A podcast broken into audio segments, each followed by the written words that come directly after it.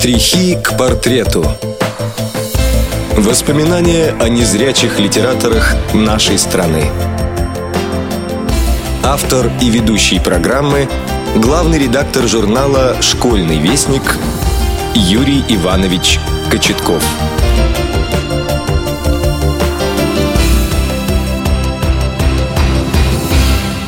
Здравствуйте, уважаемые радиослушатели! Сегодня я расскажу вам о замечательном человеке, хорошем поэте, члене Союза писателей СССР Николае Ивановиче Силкове. Судьба свела меня с ним в 1986 году. Вместе с редактором советского школьника Виктором Александровичем Глебовым мы были в командировке в Иваново. В марте того года в этом городе проходили соревнования по спортивной гимнастике среди учащихся школ слепых и слабовидящих детей. Днем мы плотно работали, а когда спортивные состязания были завершены, Глебов говорит, едем к Николаю Ивановичу Силкову.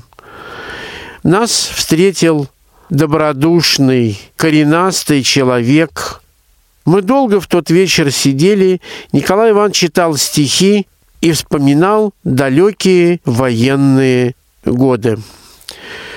Жизненный путь Николая Ивановича Силкова во многом вроде бы типичный для людей фронтового поколения, в чью судьбу ворвалась Великая Отечественная война, жестоко разделив ее на «до» и «после».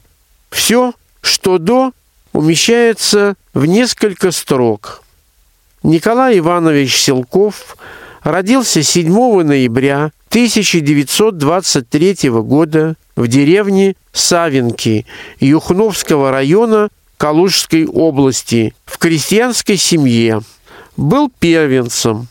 В голодные годы его отец, как и другие крестьяне, подавался в город на заработки.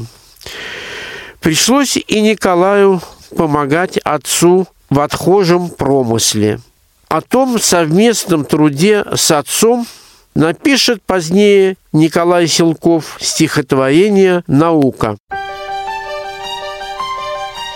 Не то в тоске, не то в ударе Отец однажды мне сказал Высокий вымахал ты, парень А вот селенкою не взял Тебе бы в руки лом да молот За тачкой проходить в сезон — и я к отцу приехал в город, где мостовые строил он.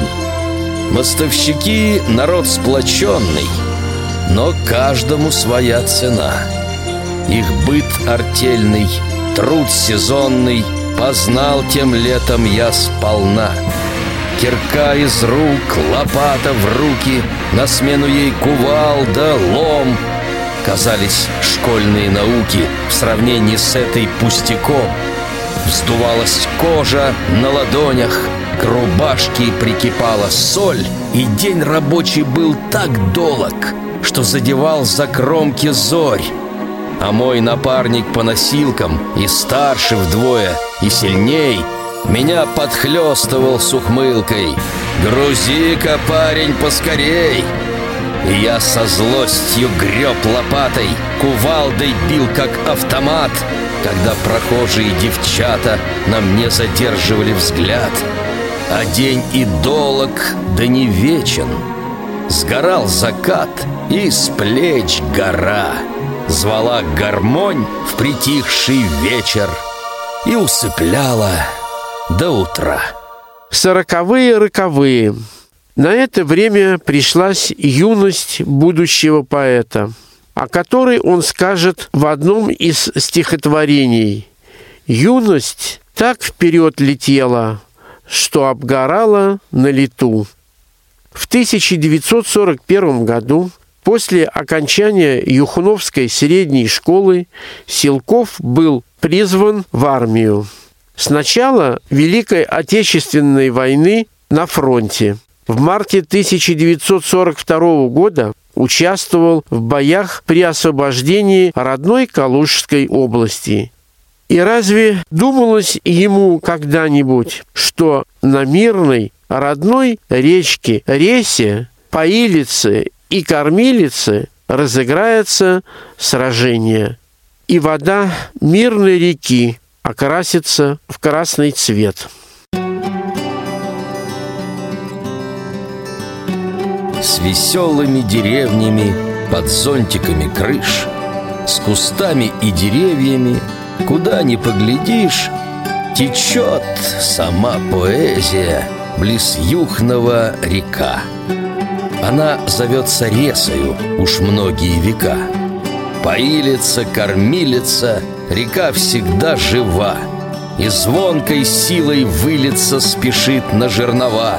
Прохладная и чистая бежит моя река, Здесь путнику не выстоять, не сбросив рюкзака. Он рад песку промытому, березке молодой, И вот уж пена взбитая сверкает над водой. Всю тяжесть волны срезали, шагай еще полдня. И снова с речкой ресою война свела меня. Приказ гласил отрывисто Преграду сходу взять На всю бы речку вырасти Чтоб лечь и гадью стать Но это в сказке можется А здесь идет война Земля от мин корежится И дыбится волна Грохочет гром неистовый Темнеют облака Прохладная и чистая Впитала кровь река. Саженьки две и в поле я, а вдруг не доберусь.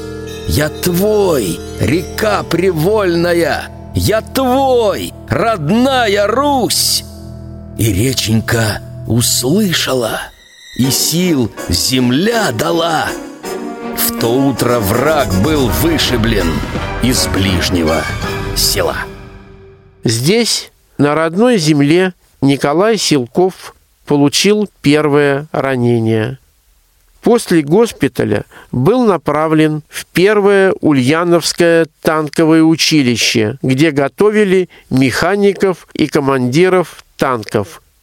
В июне 1942 года был переведен для дальнейшего обучения во второе Киевское самоходно-артиллерийское училище, эвакуированное под Саратов.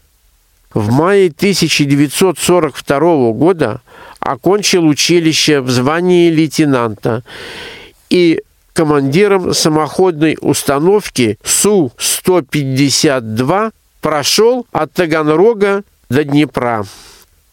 Осенью 1943 года в боях на подступах к Днепру был ранен, лишился ноги и зрения. Случилось так, что вынесенный с поля боя он лежал уже в госпитальной мертвецкой. О том, как он воскрес из мертвых, стихотворение «Воскрешение». В беспамятстве искромсан и простеган, Пронзаем болью и огнем калим Метался я у смертного порога И в миг любой затихнуть мог за ним Но вопреки всему пришел в сознание А в сердце жуть плеснула через край Слух уловил хрипенье, бред, стенанья Как будто в ад попал я невзначай На зов мой раздались шаги мужские — и удивленно голос произнес «Никак очнулся! Это здесь впервые!» А я смущенно задаю вопрос «Махорки, не найдется ли на закрутку?» И санитар в ответ, крепясь от слез «Тебе, милок, лишь потерпи минутку, найду я пачку лучших папирос!» И покурив, я вновь был из подвала Сидельцами в палату вознесен Весна красна свой календарь листала И в сердце мне бальзам капели звон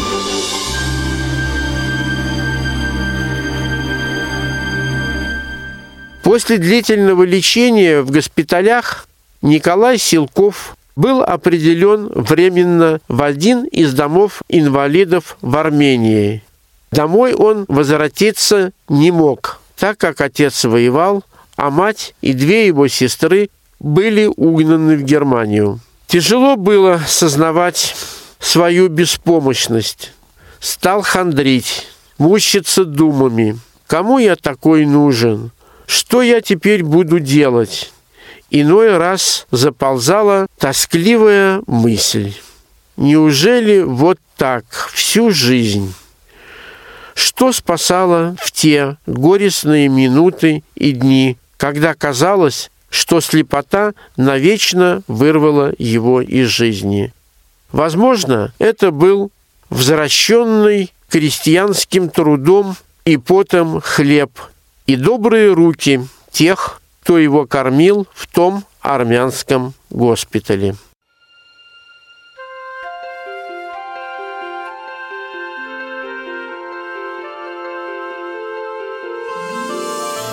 Беду в душе переживая, Лежал я немощен и слеп, И был, как та вода живая, Для моего лечения хлеб.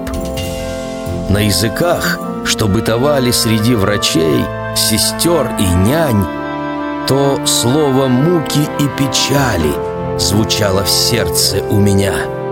По-матерински беспокоясь, чтоб я хоть чуточку окреп, мне говорила няня Зоя, давайте кушать, вот ваш хлеб. И я по-детски угловато ловил губами ломоток, в завет крестьянский веря свято — что хлеб на свете — главный бог. Но чаще с видом деловитым, спугнув палатный стон и хрип, мне говорила няня Рита, «Давайте исти, це ваш хліб». И ситник ломоть пахучий, что украшал солдатский стол, дышал привольной степью тучной и духом украинских сел.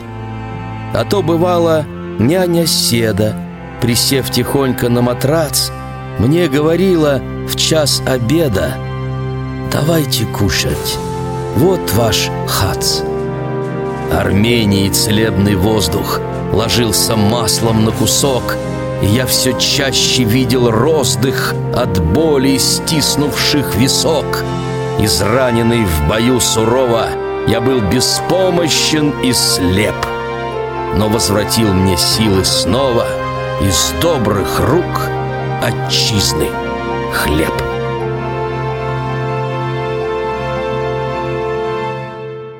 В конце 1944 года Николая переводит в Златоустовский дом-интернат для инвалидов в Ивановскую область. Шли дни, однако уверенность в жизни пришла к Силкову не сразу.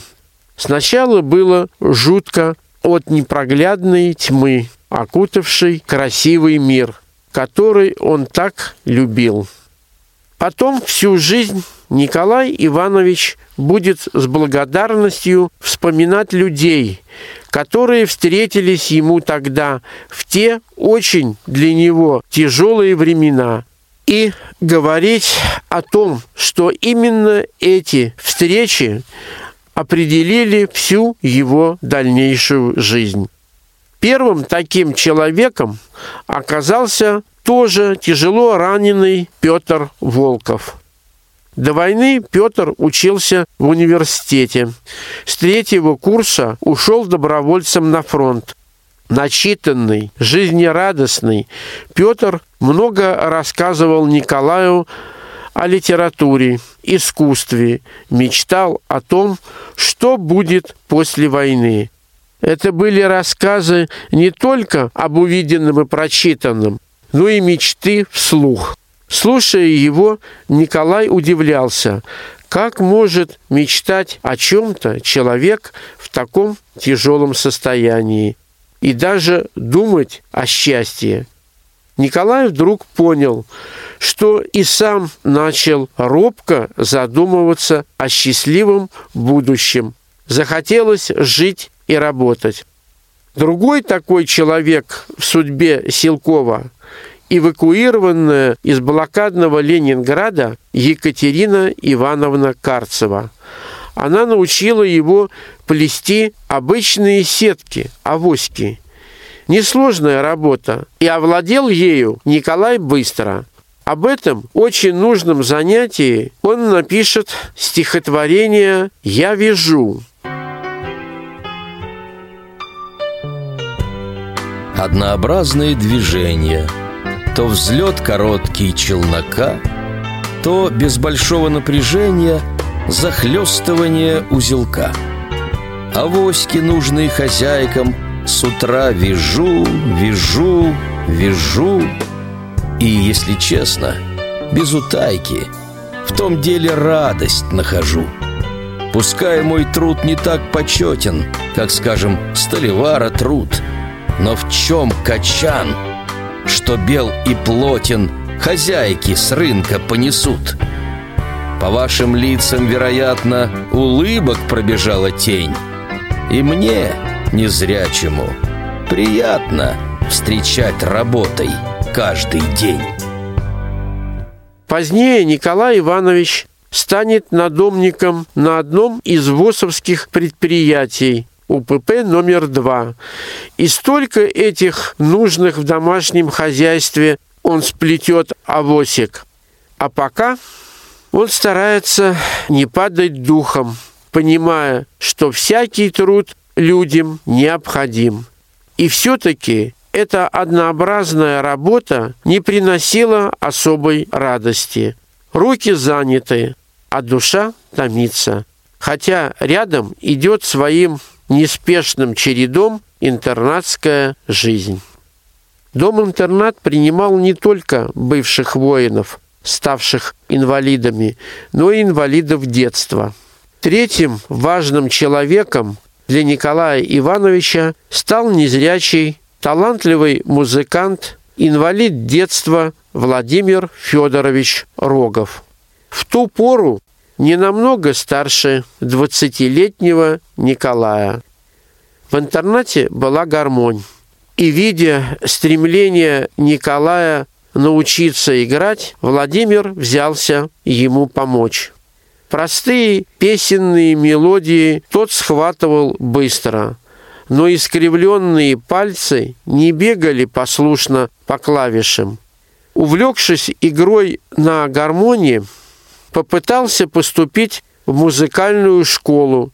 Не приняли из-за пальцев. Вначале очень был огорчен, но занятия музыкой не оставил. Делали массаж кистей, и стали пальцы подвижнее и послушнее. Перешел на баян. Снова Владимир Рогов в наставниках. Позднее Владимир Федорович Рогов напишет прекрасную песню на стихотворение Николая Силкова, которая многие годы будет звучать в репертуаре мужского хора ДК ВОЗ Иванова и станет его визитной карточкой. Положили мы юность, кто в Крыму, кто под Брестом, в эшелоны влезая, в круговерте ночной – это мы обещали матерям и невестам Непременно с победой возвратимся домой И не все доходили до Днепра или Буга И не все в сорок пятом брали штурмом Рейхстаг Но от смерти мы все прикрывали друг друга Я вернулся, а друг мой стал бронзой в веках Мы в боях не искали орденов и медалей. Нам их просто вручали за такмак или угру. В сапогах пропыленных пол земли прошагали и вздохнули всей грудью на весеннем ветру.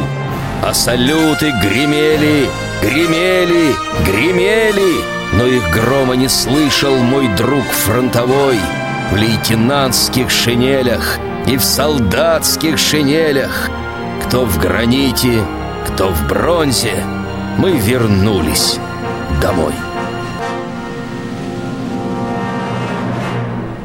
В доме-интернате выпускалась стенгазета, в которую многие инвалиды писали заметки. Начал писать стихи для газеты и Николай Силков, никогда до этого не подозревавший о своем поэтическом даре. Сначала это были стихотворения на бытовые темы, а потом в них обозначились гражданские мотивы. Появились воспоминания о боевых товарищах. Проживающие в доме-интернате преподаватели помогали постигать основы стихосложения, оттачивать форму стиха.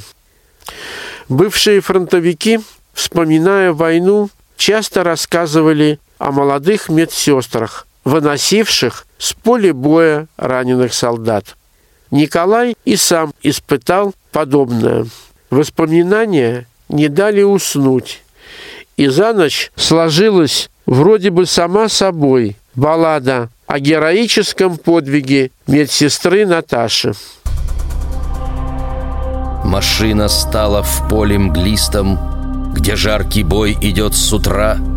На помощь раненым танкистам спешит Наташа, медсестра.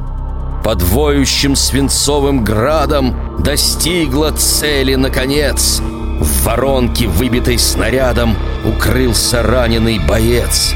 Сверкнул в девичьих пальцах тонких с бинтом и ватою пакет и ржава. Серый круг воронки похожим стал на лазарет. Враги ведут огонь прицельный, пристрелен каждый бугорок, но в танке раненый смертельно остался башенный стрелок. За жизнь его сестра в ответе, она торопится к нему, а танк уже едва заметен в густом назойливом дыму. Ей приходилось не однажды спускаться в люк, услышав стон. Еще один боец отважный, сестрою к жизни возвращен. Стихотворение товарищам понравилось, и один из них записал его и отправил в районную газету. Напечатали. Трудно сказать, кто этому событию был больше рад, сам автор или его товарищи. Николаю очень хотелось самому записывать свои стихи и читать. Его товарищи, бывшие воины, незрячие инвалиды, читали по Брайлю, а он не мог. Плохо слушались пальцы, не разбирали точки-бугорки. Нет, не смогу. И опять на помощь пришла Екатерина Николаевна. Уже в который раз под вечер ко мне приходит педагог. Пусть трудноват ее урок, но голос ласков и сердечен – ее участие всем понятно, и я завидую друзьям, когда они в тиши палатной читают книги по утрам. Когда Семен, припав к двухрядке и сбоку ноты разложив, сплетает звуки, словно прятки в еще неведомый мотив. А я, как будто неудачник, шагаю робко семеня, пал духом, азбуку незрячих придумал Брайль не для меня? Как терка остриями точек царапнул руку мне листок, не только знаков, даже строчек нащупать я никак не мог. И книга, умная подруга и старика, и малыша с колен моих скользнула в угол, бумагой грубую шурша — но женщина, привычным жестом разгладив с алфавитом лист, сказала «Встанет все на место. Не вешай голову, танкист». Потом внимательней и строже, касаясь рук моих едва, помяла пальцы. «Все мы сможем» и показала букву «А». Подобно маковой крупице – была та буква под рукой, но с нею ожила страница, и не смешать ее с другой. Теперь едва проснувшись утром, а чаще ночью, в темноте, учу я азбучную мудрость, предавшись радостной мечте. В моих руках мое прозрение, и, присягая букварю, незрячей женщины терпения, я всей душой боготворю. Дом-интернат, в котором жил Николай Иванович, находился недалеко от города. В летнюю пору здесь, на берегу реки, разбивался пионерский лагерь, и лес наполнялся звонкими детскими голосами. Как-то в дом-интернат пришли с концертом пионеры. Николай Иванович подружился с ними – рассказывал ребятам о войне, о фронтовых друзьях. И захотелось Николаю Ивановичу сочинить хорошее стихотворение для своих юных друзей. Сочинил и прочитал. Им понравилось. Какие хорошие стихи! Дядя Коля, а где вы их нашли?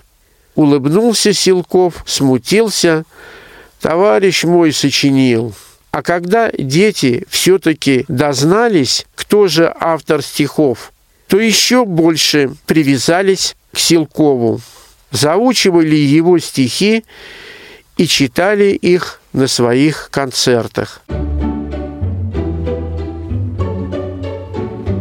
Мой братишка непоседа. Все бы делал что-нибудь.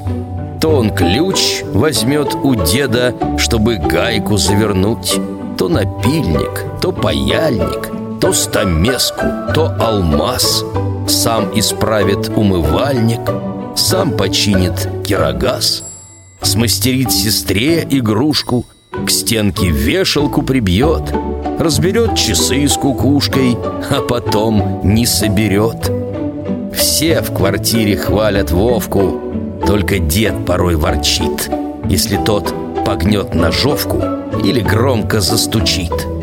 Мой братишка не поседа, но не знаю от чего и родные, и соседи брать велят пример с него. Но лето закончилось, лагерь опустел, и Николай загрустил. И тут в его жизнь вошел новый человек. И встреча эта оказалась судьбоносной. Однажды он решил позвонить хорошим знакомым, живущим в городе. И когда набрал номер телефонной станции, то услышал поразивший его мягкий голос. Всего только одно слово, но оно так тронуло Николая. Николай спросил, «Извините, девушка, а как вас звать?» «Зина», — ответила она, «а вам зачем? Хотите жалобу на меня написать?» По интонации Николай понял, что телефонистка улыбается. «Мне очень понравился ваш голос». «А вы кто?» – перебила телефонистка. Николай оробел, не знал, как ей ответить. И не очень вразумительно промямлил. «Видите ли, я тут баянист э, в интернате инвалидов войны. Приходите к нам». Хорошо, приду в это воскресенье. Об этой встрече с Зиной Николай позднее напишет в поэме «Исходный рубеж». Слова «как давняя родня», но почему такой лаской они пахнули на меня и защемило сердце больно? Знакомый вроде голосок. Да нет же, нет, с меня довольно переживаний и тревог. Поговорили. Николай сыграл на баяне и спел фронтовую песню в землянке. И показалось ему, что голос Зины еще потеплел. Зина пришла в следующее воскресенье. И не одна, а с трехлетней дочкой. Девушка быстро сдружилась с дядей Колей. Так родилась новая семья. Через год в новой семье стало более шумно и весело. Родился мальчик Шура. Дочь помогала матери и по хозяйству, ухаживала за братом. И Николай Иванович свою первую книжку стихов «Помощница» посвятил ей, ощупывая тоненькую книжечку, радовался Силков и не верил сам себе. Неужели это моя? Когда сыну Саше было пять лет, он донимал отца тем, что просил рассказывать сказки. Отец рассказывал, повторял одни и те же сказки, и сын не выдержал. «Папа, расскажи новые». «Я новых не знаю». «Ну, сочини сам», – потребовал Саша. И тогда отец сочинил сказку о медвежонке. Корней Иванович Щуковский, познакомившись с детскими стихами Николая Силкова, восторженно сказал «Вот как надо писать для детей, забавно, весело и поучительно». Действительно, Николай Силков просто и образно говорил детям о добре, о заботливом отношении ко всему живому. Стихи поэта о детях и для детей написаны с большой любовью к ним и знанием детской психологии. Николай Иванович Силков принадлежит к тому поколению, которому пришлось взять на себя непомерную тяжесть первых лет сражений Великой Отечественной войны. Это поколение практически полностью было выкашена безжалостной войной.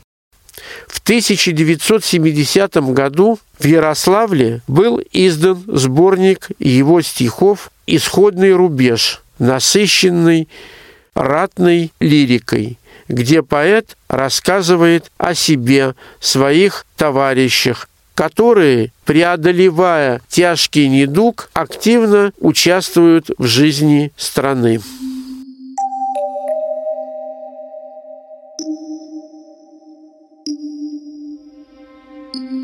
Ну как мне внуку объяснить, когда он слишком мал, зачем ходил я немцев бить и зренье потерял?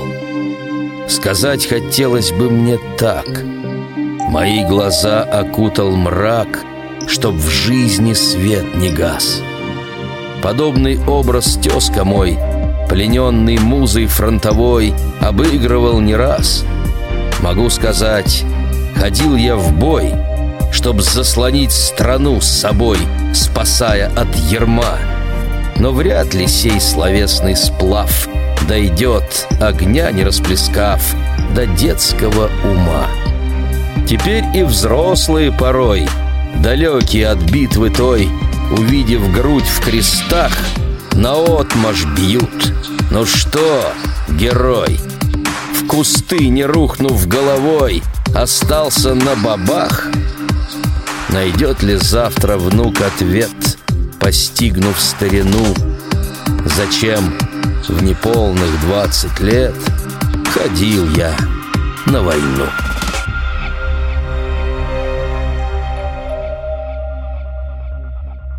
А в завершении передачи мне хотелось бы от всей души поблагодарить сотрудников областной Ивановской библиотеки для слепых и слабовидящих за помощь, которую они оказали мне при подготовке данной передачи.